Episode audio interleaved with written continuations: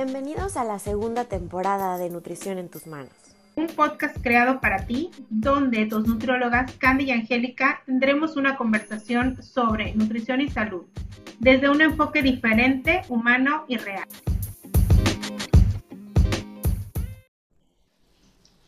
Hola, ¿qué tal? Bienvenidos una vez más a este podcast de eh, Nutrición en tus manos. Gracias, gracias por estar nuevamente aquí.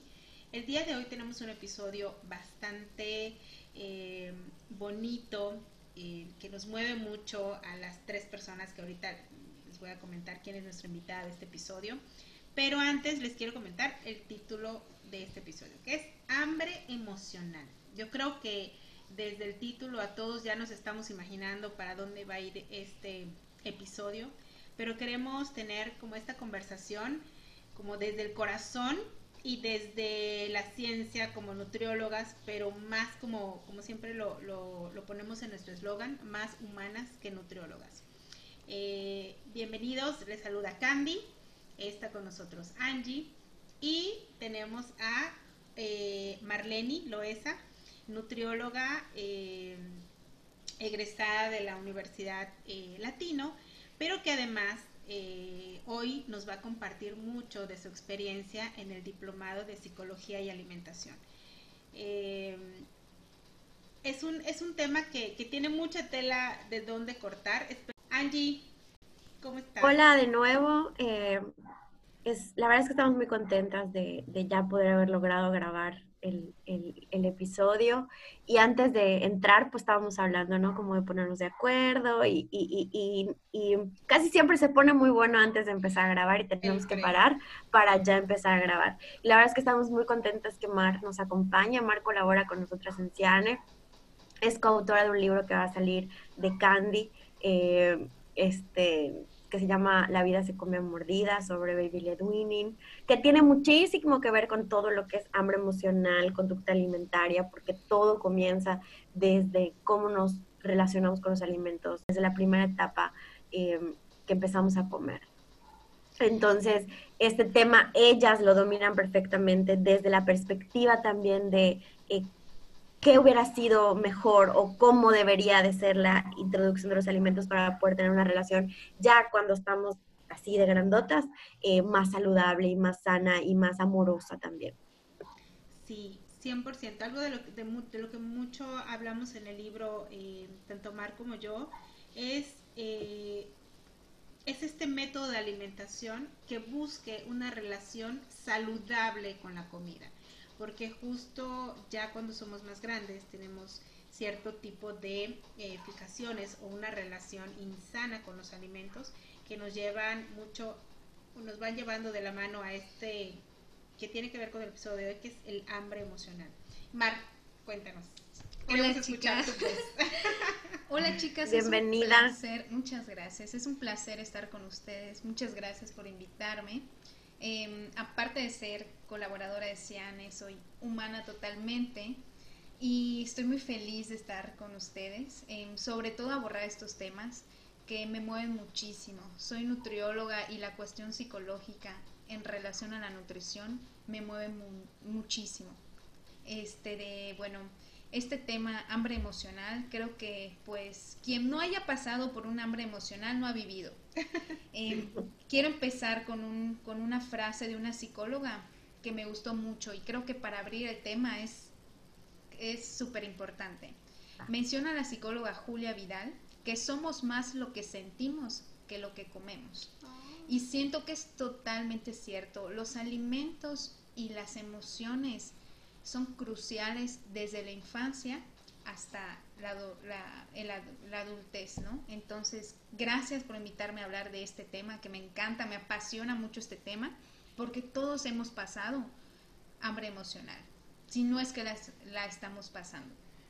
Sí, posiblemente no la hayamos identificado, haya personas que no, no tienen como una conciencia eh, sobre lo que hacen con la comida, ¿no? las acciones, cómo se relacionan con ella, que es lo que hay que ir descubriendo. Y en nuestro caso, pues uno, por ser nutriólogas, eh, posiblemente que no todos, no siempre que todos los nutriólogos tienen eh, la, conciencia de, este, de lo que vamos a hablar hoy, pero por nuestra, también por nuestra parte humana, eh, pues hemos tenido un proceso en el que Candy y yo, pues hemos compartido cada uno en su etapa diferente. Y pues Mar, aunque es Mar siendo súper joven, el que se haya relacionado como nutrióloga, le haya interesado esto, pues habla de lo, de lo sensible y lo humano que es y lo humanizable que estamos haciendo la nutrición, ¿no? Que a veces la nutrición tiende a jugar y qué bueno que se está rompiendo eso, a que sean cálculos, a que sean calorías, a que sean grupos de alimentos, a que como si fuera totalmente matemáticas, cuando no es matemáticas, cuando no somos una computadora, ¿no? Eh, somos el mejor, eh, la mejor máquina que existe en, sobre la faz de la Tierra, pero no somos una computadora. Somos una máquina perfecta, pero no somos eh, algoritmos, no somos softwares, no somos, no, no, no, no se trata de resetearnos y, volver a encendernos, ¿no? Así es. Sí, y al final este, de lo que nos damos cuenta es que las emociones marcan muchas veces las pautas de lo que comemos o lo que comemos también despierta ciertas emociones en nosotros, ¿no?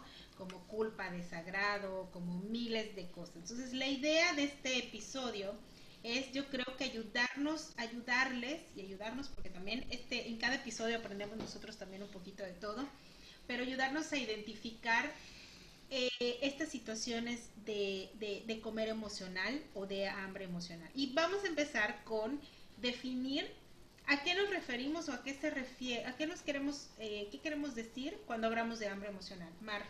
Claro, eh, el hambre emocional em, es cuando tratamos de solucionar o nos refugiamos en los alimentos para tratar de resolver algún problema. Mi definición de hambre emocional sería como este proceso natural que cuando tenemos una, una, relación con la comida de que si estoy triste voy a comer chocolates, si estoy feliz voy a comer esto, entonces siento que es un proceso por el cual todos hemos pasado y cuando no, no sentimos hambre, pero no sabemos por qué, nos sentamos a comernos cualquier tipo de alimento sin parar. Porque una, una de las, como del, de las pautas del hambre emocional es que comes, comes, comes y a veces pierdes como el, como el control. Este, es muy importante que aprendamos a identificar sobre todo cuándo es un hambre fisiológica y cuándo es un hambre emocional.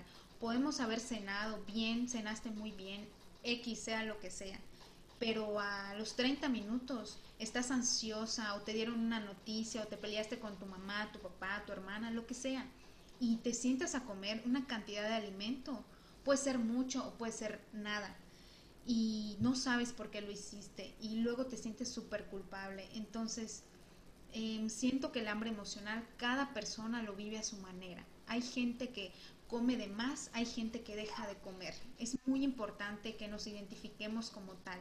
Si yo estoy pasando por un proceso de hambre emocional, ¿cómo lo estoy pasando? ¿Cuál es mi sentimiento y cómo lo estoy aceptando? ¿Estoy dejando de comer o estoy comiendo de más? Cabe aclarar que el hambre emocional empieza a ser, eh, digamos, perjudicial a la salud cuando se vuelve crónica cuando empieza a afectar nuestra salud, este, de siento que el hambre emocional ya debe ser tomada en cuenta siempre. Se transforma en un trastorno de la conducta alimentaria, que puede ser atracones, que puede ser, puede ser atracones bulimia, puede ser eh, pues, diferentes cosas, ¿no? Eh, pero como decía, quiero rescatar eso, ¿no? Como dice Mar, o sea, el hambre emocional eh, es querer comer sin tener hambre. Es que eso es tan real y todos lo hemos pasado. Bueno, la mayoría, yo creo que todos lo hemos pasado. Ese como tengo antojo, tengo antojo y lo dejamos en ese, como en ese plano de tengo un antojo en vez de preguntarnos qué me pasa, ¿no? O sea, ¿Qué, qué, qué, estoy queriendo llenar? Aunque suene súper cursi, pero ¿qué vacío estoy queriendo llenar? ¿De qué me estoy queriendo distraer? ¿Qué quiero eh, dejar de pensar? Y prefiero tener un placer a nivel mm, paladar sobre algo que me hace sentir bien, ¿no? Porque hay algo que posiblemente no me está haciendo sentir bien.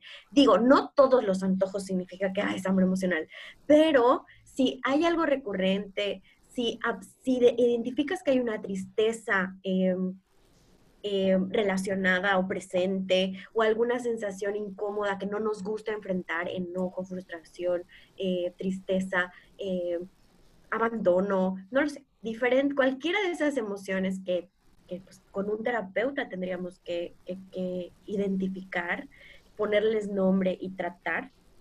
eso es lo que hace el hambre emocional.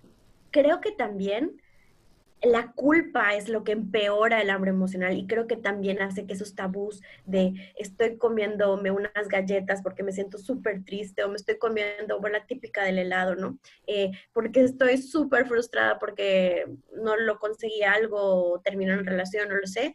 Eh, la culpa y la vergüenza de sentir eso hace que no lo tomemos en serio y no lo tratemos así como hay que tratar el hecho de mejorar tal vez una composición corporal, hay que tratar también una relación con los alimentos que posiblemente no está siendo la más saludable y que no abona a mi salud integral, ¿no? A mi salud mental, física, metabólica, este, eh, todo, todo tipo de eh, espiritual, ¿no? Y, y creo que eso también es sumamente importante, el no culparnos y el también, el no hacerlo un tabú y también saber que todo pasa. O sea, el que te comas las galletas, el que te comas el helado, el que te comas las galletas tres, cuatro días seguidos, que no, ¿por qué? Porque es la forma en la que estás ahorita procesando lo que te está pasando, no significa que eres una comedora compulsiva para siempre y ya tienes la, el, el, el ¿cómo se llama? El, como el, el sello, ¿no? Sino simplemente es la forma en la que ese momento pudiste procesar lo que te está pasando, lo que estás viviendo y que eh, todo cambie, todo pase, que todo está en constante cambio y, transición, así como el cuerpo, así como la mente, así como las emociones y así como lo que comemos. Lo que es importante es, como dice Mark, si esto se está volviendo crónico, si es la única forma en la que, en la que manejo mis emociones, exacto, exacto. Ahí es donde, donde tenemos que poner como, como un un sentido de alarma, ¿no? Y si este podcast te sirve para decir, oye, sí, creo que eh, cada vez que me peleo con mi mamá yo recurro a tal alimento o todo lo contrario, quiero dejar de comer o me siento tal, yo creo que ahí es el momento en el que decir, bueno, ¿qué está pasando con la emoción? No con lo que como. Y muchas veces nos peleamos con lo que comemos en lugar de, de lidiar con la emoción. O sea, es, chin, me acabé el bote de helado pero no me pongo a pensar, a ver, ¿qué pasó? ¿Qué procesé? ¿Qué siento? ¿Por qué? O sea, ¿qué puedo resolver acerca de la emoción?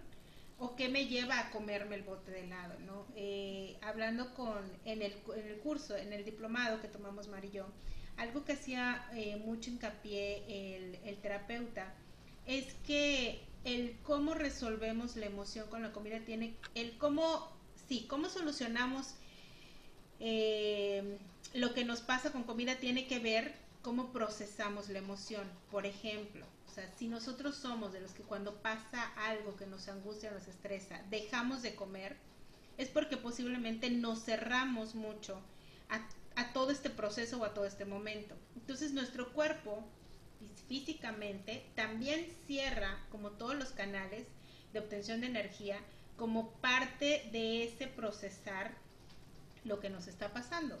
O también puede sucedernos al revés, como comentaba este, Angie Omar. La emoción la tratamos de, em, de, de resolver a través de comer o llenar estos vacíos con comida, que también es como el otro polo de solucionar como lo que nos está sucediendo. ¿Qué es lo importante? No sentir más culpa de la que ya sentimos por la emoción que, por la que estamos pasando, por la que estamos transicionando. Eh, lo importante es saber o entender o, más bien dejar fluir la emoción, cómo la estamos resolviendo y después de que pase como esta crisis, poder sentarnos a analizar todo lo que sucedió, ¿no? ¿Por qué sentí lo que sentí? ¿Por qué traté de, de, de, pasar esta emoción con estos alimentos? ¿O por qué pasó el dejar de comer?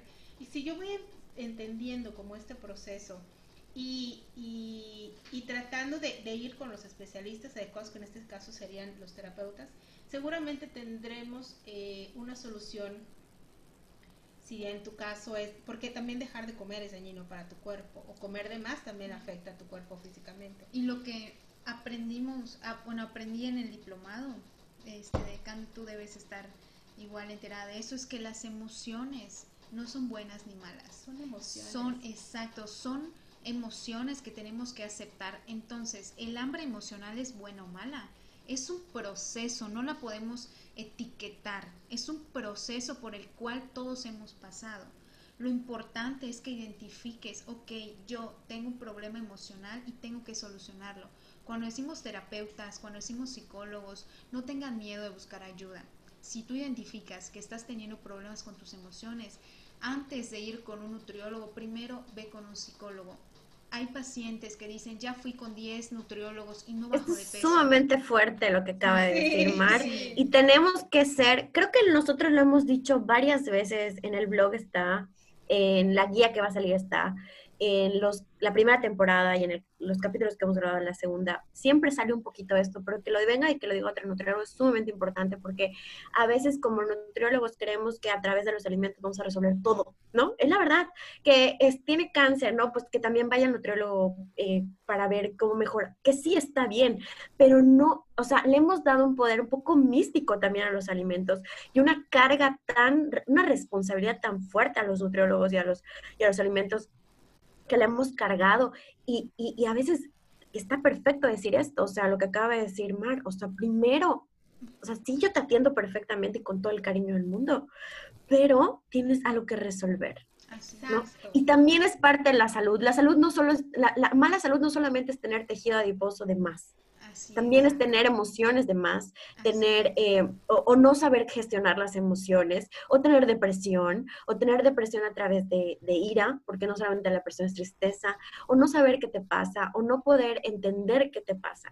Entonces también es parte de la salud y me encanta que lo diga Mar, me encanta que lo diga un nutrióloga tan joven, que lo haya entendido o sea, espero que sea una generación que esté viniendo de nutriólogos, que esté mucho más conectada con esto y que no, eh, que no vivamos cegados de que ah, todo se resuelve a través de, las cinco comidas que te voy a dar y los grupos de alimentos y los equivalentes que te voy a dar, ¿no? Cuando no es así totalmente. O culpabilizar al paciente porque resolvió un problema emocional con comida. Es que me sentí, entonces, no, estuvo muy mal comerte este helado, es que no debiste comerte este helado. O sea, stop, espérate. O sea, o sea, de entrada el paciente ya se siente demasiado culpable por resolver un problema con comida para que nosotros como nutriólogos vengamos así a poner la llaga, el dedo en la llaga sobre, sobre ese asunto, ¿no? Sino simplemente es, ok, pasó y ya. O sea, hay que, hay que ver la raíz de todo este problema y no seguir como atacando, ¿no? ¿Cómo puede ser que te hayas comido el bote de helado? Qué barbaridad, y tus calorías y tú no sé qué. O sea, Por eso siento que es muy importante que como nutriólogos aprendamos cómo llegar al paciente. Si ves que tu paciente lleva 3, 4, 5, 6 citas y te dices que no sé por qué no bajo de peso, ya fui con 10 nutriólogos y no sé. Nosotros como nutriólogos tenemos que tomar estas herramientas y aprender, ok, mi paciente está en un foco rojo de que su problema tal vez no es solo, no solo es de alimentación, necesito de manera respetuosa mencionarle que hay que ir con un especialista de las emociones, porque yo creo que más allá de un terapeuta o un psicólogo es un especialista en las emociones. Y si tu paciente no canaliza bien sus emociones, no va a cumplir el plan de nutrición al pie, porque puede ser que de lunes a miércoles lo haga del todo bien, pero el miércoles en la noche se peleó con su pareja y no sabe por qué jueves, viernes, sábado y domingo fue fatal su alimentación y no tiene resultados. Entonces tenemos que saber cómo empatizar estos temas con nuestros pacientes, porque no solo es bajarlos de peso, como menciona Angie, como ha mencionado en sus podcasts, es llegar al paciente y darnos, darnos cuenta de qué está pasando en su entorno social, en su entorno de la alimentación. Nosotros también como nutriólogos somos de trabajo multidisciplinario.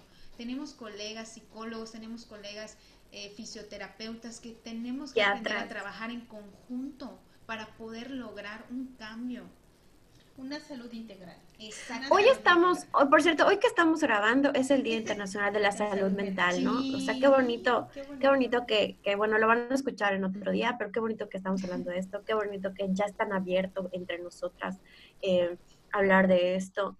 yo tuve una semana muy difícil hablando de, o sea, yo he vivido un proceso últimamente donde mi proceso estoy muy bien conectada con los alimentos y con lo que como y encontré, he encontrado mi forma, que posiblemente cambie en algún momento, pero ahora me siento bien. Y tuve una semana muy difícil, pero muy, muy difícil, donde la verdad es que gestioné parte de mis alimentos, de mis emociones con alimentos, pero estaba yo consciente de que lo estaba haciendo, pero estaba consciente. O sea, fue muy diferente a las veces anteriores que que no lo sabía, que no sabía por qué no podía parar de comer, que no sabía por qué escogía determinada cosa, que no sabía por qué eh, eh, pasé, por ejemplo, un día sin hambre, no sabía por qué, pero el día siguiente con todo, ¿no? Y, y también, o sea, ahorita, por ejemplo, tengo los pies súper hinchados. O sea, tal vez yo vivía con los pies súper hinchados antes. Antes hablo hace dos años. Yo vivía con los pies gigantes. Era porque me alimentaba a través de mis emociones y esos alimentos obviamente están cargados de cosas que no le hacen bien a mi cuerpo, pero en su momento le hacen bien a, esa, a eso que yo necesito, ¿no? Bueno, el jueves ya tuve mi, regresé a, con mi psicóloga. Eh, pero a eso a lo que voy, o sea, no es que sea Angélica el ejemplo y la estrellita, pero es la diferencia, o sea, no significa que porque tengo terapia no me voy a comer mis galletas favoritas el día que me quiero, este, me quiero llorar todo el día, ¿no? No significa que no las voy a comer, pero sí sé por qué las estoy comiendo, sé que elijo comerlas, o sea, estoy eligiendo comerlas, porque estoy eligiendo eh, como eh, enfrentar esa emoción de esa forma pero yo sé que tengo mi cita el jueves y yo sé que mañana es otro día y sé que todo cambia, todo pasa y todo mejora, ¿no? y hoy ya es, y yo ya es sábado y estoy bien y estoy contenta y estoy tranquila y, y, y, este, y ya, ¿no? O sea, eh, no se trata solo de normalizarlo, se trata de atenderlo, de verlo, de observarlo. No somos perfectos ni nunca vamos a ser perfectos. Entonces, el querer ser perfectos en, en, cómo comemos, el ejercicio que hacemos, cómo pensamos, cómo sentimos, busca un escape después. Siempre a buscar escape. Y tenemos que dejar de normalizar tu profesional que nos escuches o tu paciente que nos escuches o tu persona que nos escuchas, dejar de normalizar los estereotipos que vemos en redes sociales. Vemos en en redes sociales que todos los días, no sé, cierta persona, figura, hombre o mujer, todos los días está feliz haciendo ejercicio, sí, pero tenemos que llegar al punto de que nosotros no tenemos la vida que esa persona tiene.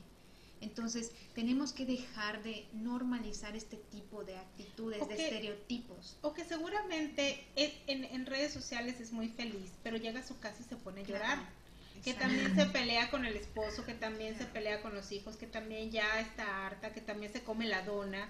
Y ya, gracias a Dios, hoy vemos un poco más de, de, personas más humanas eh, eh, que ya no estereotipan el comer comida que no se considera o que de repente etiquetamos como no saludable. Comida es comida, o sea, no, no hay una aquí y una allá, o sea, sí, sí hay eh, sí es importante darle a nuestro cuerpo los nutrientes que necesita, pero también no pasa nada si también eh, eh, se eh, le damos como, como, lo, como esta sensación este palatable, este disfrute, este, este placer, con este amigos, con familia. Claro. Claro, también hay que alinear el placer y con la comida saludable, ¿no? O sea, que, si me como una ensalada también puede ser súper delicioso, no significa que porque sea una hoja verde no va a tener sabor, o sea, en la guía hay una, un recetario de recetas muy ricas, donde ahí podemos descubrir también cómo puedo celebrar y disfrutar con algo que mis células aprovechan y que yo también como delicioso, ¿no? O sea, no está peleado. Y a veces eso es lo que pasa. Tenemos una emoción que estamos tratando de controlar haciendo una dieta, le voy a poner el nombre que comúnmente se le pone una dieta súper estricta, pero me regaña mi jefe y se me va a caer el mundo y ahora sí a comer todo lo que no me había comido, ¿no? Y esa hambre emocional no significa que apareció ahorita, es que estaba ahí, pero yo la estaba controlando con esa supuesta fuerza de voluntad, porque tengo que tener fuerza de voluntad, con la fuerza de voluntad es muy discutible. Eh, y yo la estaba tapando con ese supuesto control, pero esa emocional estaba, esa hambre emocional estaba ahí esperando que te descuides, para salir, porque es una emoción las emociones siempre van a aflorar y están bien. O sea, el sentirte triste, el sentir que, que, que te sientes, o sea, eso, que te sientes mal, el sentir que no, no, no, está bien también, o sea, no está mal. El problema es cuando se vuelve crónico el amor emocional, cuando una tristeza se vuelve crónica, cuando una nostalgia o melancolía se vuelve crónica, cuando no disfrutas nada, ahí también hay un problema, ¿no? El problema es ese, el problema es que, que, que no haya cambio ni para bien ni para mal. O sea, cuando nos quedamos en algo, cuando no, no hay un... Lo único hay una frase, ¿no? Que es como, lo único seguro en la vida es que todo cambia. O sea, nada es para siempre, nada es igual.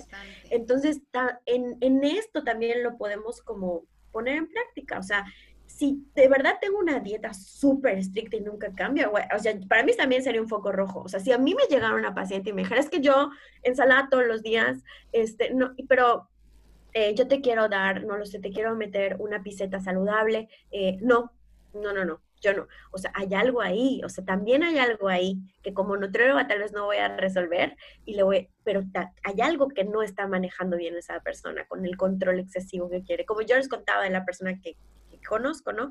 Que eh, tuvo muchos años de sobrepeso y luego bajó de peso y, prácticamente come lo más desabrido, está súper... Eh, desconectada de los alimentos y lo único que la conecta es la coca light, ¿no? Entonces, coca light todo el día, desconectada de disfrutar de los alimentos y, y sí, de disfrutar del paladar, inclusive ni siquiera hacer la tarea de hacer cosas ricas dentro de lo que se permite comer. O sea, pareciera que se castiga o se recuerda que la comida no puede ser rica. Y eso también es algo emocional. O sea, ahí también hay una emoción que no está queriendo dejar fluir. Exacto, es como, como, como, como los niños que se sienten tristes y les decimos, no, pero no llores, pero no llores, pero no llores, ¿no? Este como está mal sentir o, o, demostrar la emoción.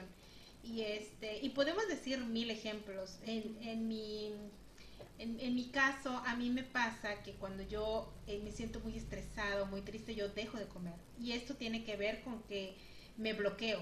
O sea, mi emoción la bloqueo, porque a lo mejor toda mi vida me dijeron que sentirse triste está mal, o llorar está mal, o sentirte ansioso. Entonces, mi, mi somatización es bloquear cualquier otra cosa que yo pueda sentir, incluso bloquear comer. Sin embargo, también noto que cuando estoy muy contenta, muy feliz y entre amigos, o sea, no hay como tope. O sea, yo puedo las cuatro horas sentadas en la reunión estar come y come y come, que tampoco está bien. O sea, porque ahí no, o sea, estoy segurísima que desde los 20 minutos ya me llené eh, fisiológicamente. Pero la sensación de estar en, en, en, grupo y demás, a mí me hace no tener como control con la comida. Que ya en este proceso del diplomado, en este proceso de identificar su emoción, me di cuenta y hoy puedo ser, un, o sea, concentrarme en por qué carambas tengo que estar comiendo, qué quiero callar en esta reunión con comida. O sea, a lo mejor te sientes incómodo y, eh, en lugar de hablar porque tengas miedo al, al que van a decir de tu opinión o algo, mejor comes. Entonces, llevar este proceso en mí ha sido tan enriquecedor y estoy segura que, que, va a ayudar a muchos, a muchos de ustedes a, a, hacer esto. Oye, sí, o sea, cuando estoy comiendo emocional, uno, ¿qué emoción quiero como apagar? ¿O qué emoción quiero bloquear? ¿O qué está pasando conmigo?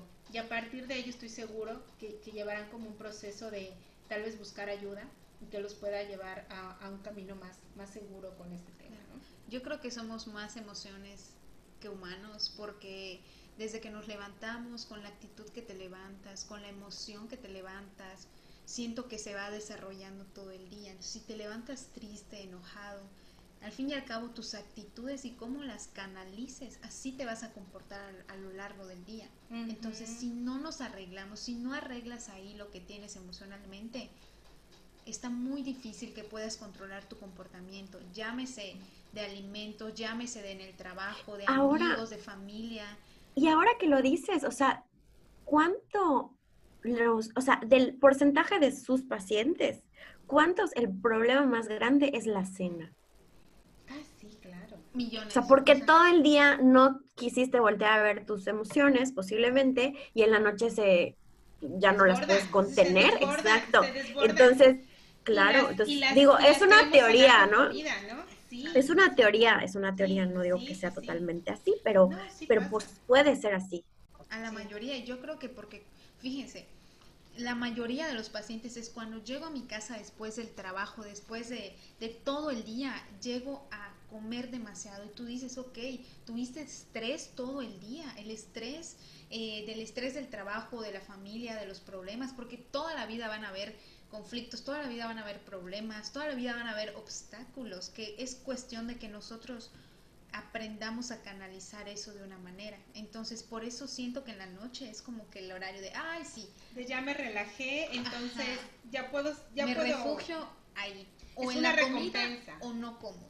Entonces, siento que hay otra frase muy importante que quiero mencionar que la, la, mencionó esta psicóloga y siento que igual es totalmente real. Dice, cuando comemos para resolver un conflicto interno, no lo estamos resolviendo, estamos añadiendo otro. que es real, real. Y no solo comer, sino el no comer. Cuando dices no, desde pequeños, si te peleabas con tu mamá, no quiero comer. Entonces es algo cultural, es algo que hemos aprendido al paso de los años y nosotros como nuevas generaciones tenemos que enseñar a que las emociones no son malas ni buenas, que el comer no es malo ni bueno, simplemente siento que hay que definir salud. Salud multidisciplinaria, salud integral.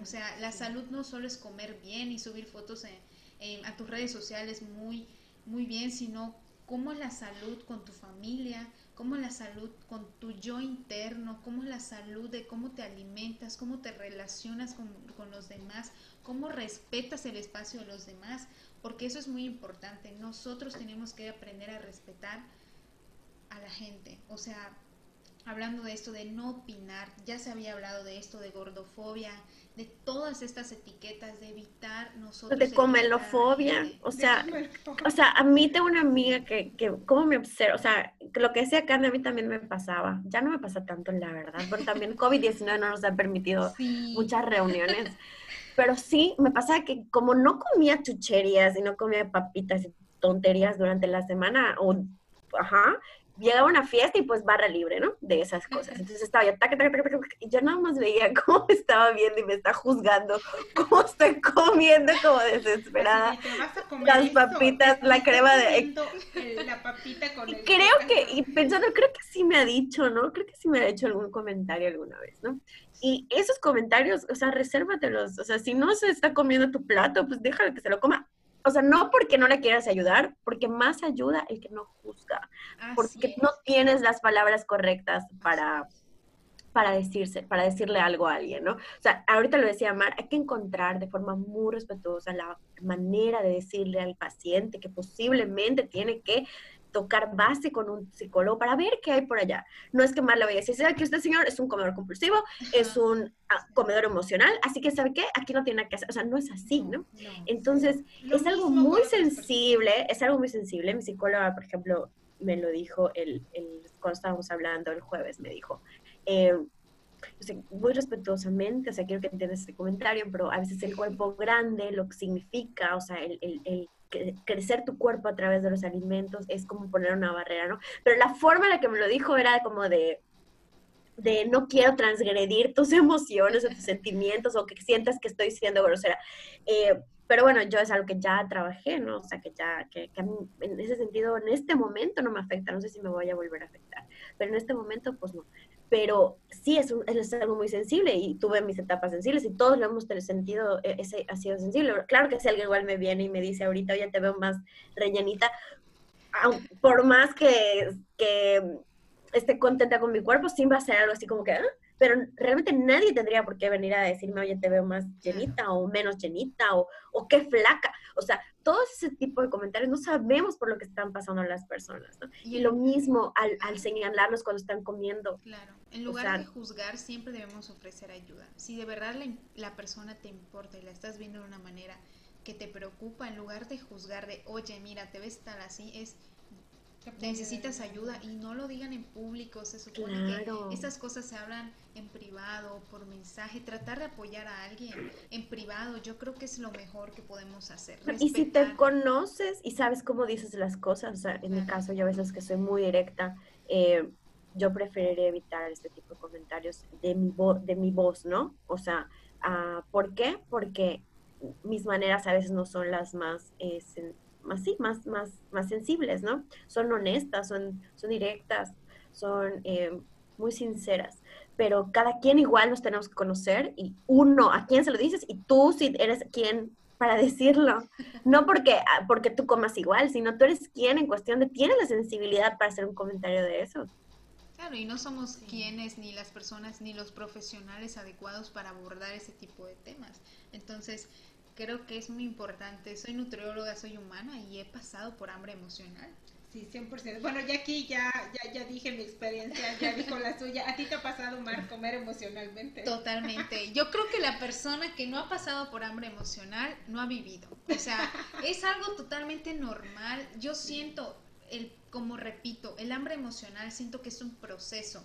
Se vuelve peligroso, se vuelve perjudicial cuando es algo crónico, ¿ok? Cuando, se nos salen de las manos esto de me paro en un oxo a comer, no sé, 100 pesos de producto y no me doy cuenta que me como todo eso. Que nos mencionaron en el diplomado, una persona que, que este, se paraba en un oxo compraba un buen de cosas y se los comía en el auto y perdía el control que no sabía todo lo que comía. A eso voy, que el hambre emocional es un proceso, pero cuando se te sale de las manos es muy importante que aprendamos a identificarlo y perder el miedo de pedir ayuda. Si tú no sabes cómo pedir ayuda a un psicólogo, acércate. Si tienes una nutrióloga, un nutriólogo y ves que no pasa nada, comenta de este de disculpa, siento que no sé qué hacer, necesito que me canalices con alguien, o si tú como nutriólogo ves que tu paciente tiene algo más allá de la alimentación, respetuosamente tomen ese, ese, ese diplomado, ese sana vida. Este, de como nutriólogos igual es importante prepararnos de cómo llegar a esos temas y siento que es muy importante y, y qué bueno que lo hablamos y que somos nutriólogas y que de nuestra experiencia puede salir esto, porque hay mucha gente que lo está pasando, pero no sabe cómo expresarlo o piensa que es normal vivir así todos los días y no es así. Entonces, qué bueno que promovemos el, identificar estas emociones y que necesitamos ayuda, porque siento que la salud emocional va de la mano con la salud em, nutricional de la alimentación, de la conducta alimentaria. Así comas, o no comas, siento que tiene que ver mucho con, nuestro contexto de nutriólogas. Sí, y ya para finalizar eh, y no eh, hacer más largo este episodio, pues sí queremos como darles eh, pues algunos tips. Yo creo que cada una puede dar como su pequeña conclusión. Yo lo que les puedo decir es, punto número uno, tengamos como este análisis, este stop, cuando identifiquemos, a ver, no estoy comiendo por hambre, estoy comiendo por algún tipo de emoción o estoy dejando de comer por algún tipo de emoción, aunque te cueste mucho trabajo, profundiza o ahonda en la emoción que está pasando y déjala fluir. Si es tristeza, deja fluir a la tristeza. Si es enojo, deja fluir el enojo. Si es alegría, deja fluir la alegría. Identifica eh, la emoción, identifica cómo puedes gestionar esta emoción y eh, también qué tanto te afecta o te perjudica el comer emocionalmente. Si, no sé, estoy pensando en este momento que a lo mejor yo soy una persona que viva con diabetes y entonces mi emoción la canalizo con galletas. Pues probablemente esta emoción este, eh, que canalizo a las galletas me perjudique más de lo que me pueda ayudar a gestionar la emoción. Entonces, si, a lo mejor se me antoja, no sé, algo que no me afecte directamente a, la salud, bueno, pues también dejarla pasar, o sea, también fluir con, con esa emoción, con ese proceso y no pasa absolutamente nada. Siempre y cuando, como ya nos ha repetido Mar varias veces, que no sea crónico, creo que podemos fluir con, con, ese, con esa hambre emocional. Y pues esa es mi, conclusión. Angie. Eh, yo creo que cuando, cuando, cuando se presenta esas ganas de comer sin hambre real, o sea, porque lo sabes, sabes que no tienes hambre, sabes que es un antojo, sabes que estás pensando en las galletas que están allá abajo, que dejaste en el refri, que están, pero te las quieres acabar y aparte las quieres acabar todas, o sea, no hay un control.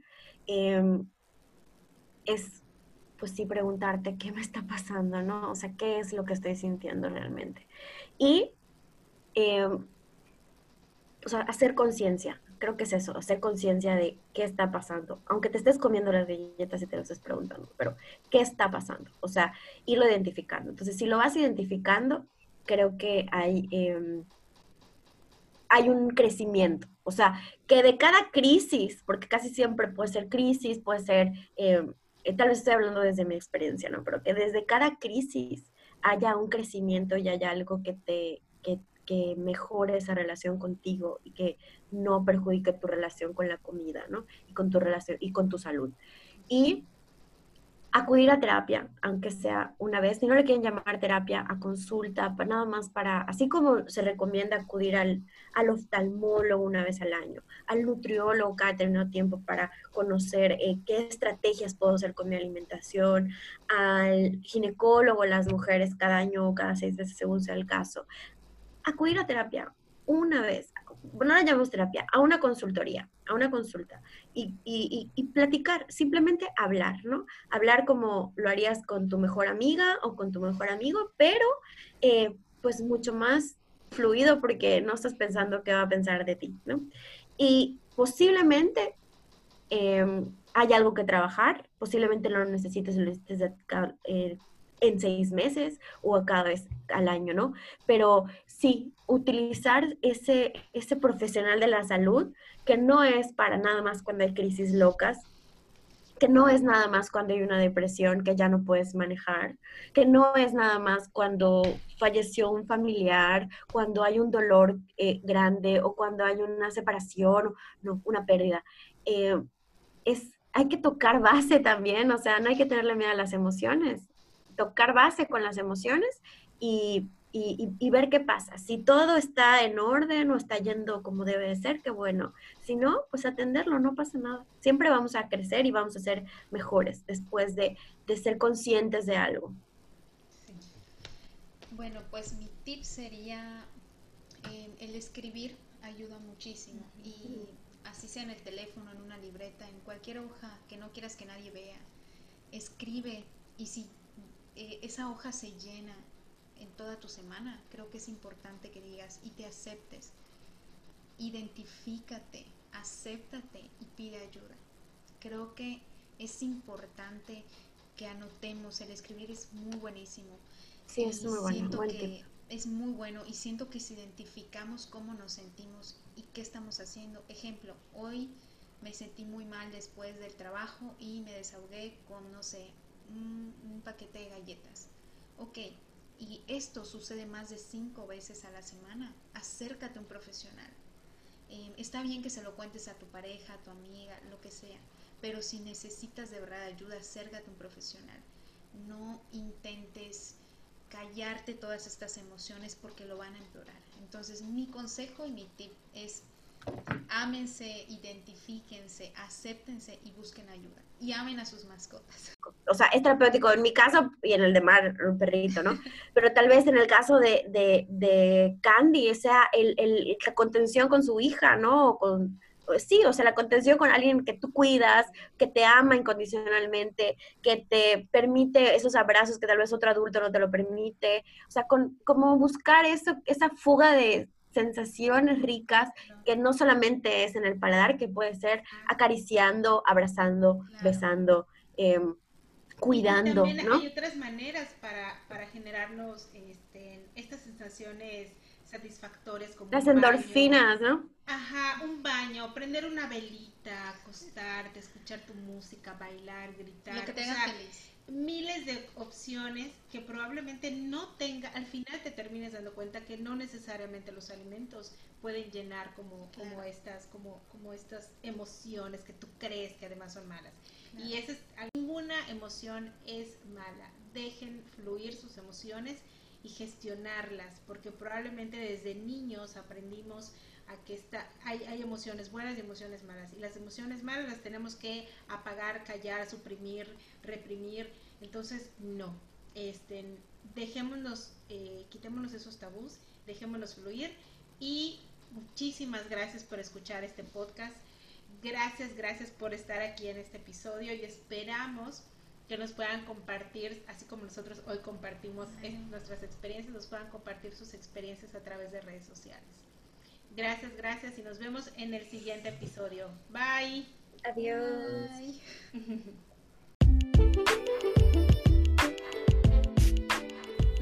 Muchas gracias por habernos acompañado en este episodio. Nos escuchamos en el siguiente, pero antes de eso, esperamos nos contactes y nos digas qué opinas y nos hagas saber tu punto de vista en Instagram, arroba tus manos. Estaremos posteando información de nuestros invitados y del desarrollo del tema. O también nos puedes contactar a través de nuestra página web www.cianemx.com en la pestaña Podcast Nutrición en tus manos. Hasta pronto.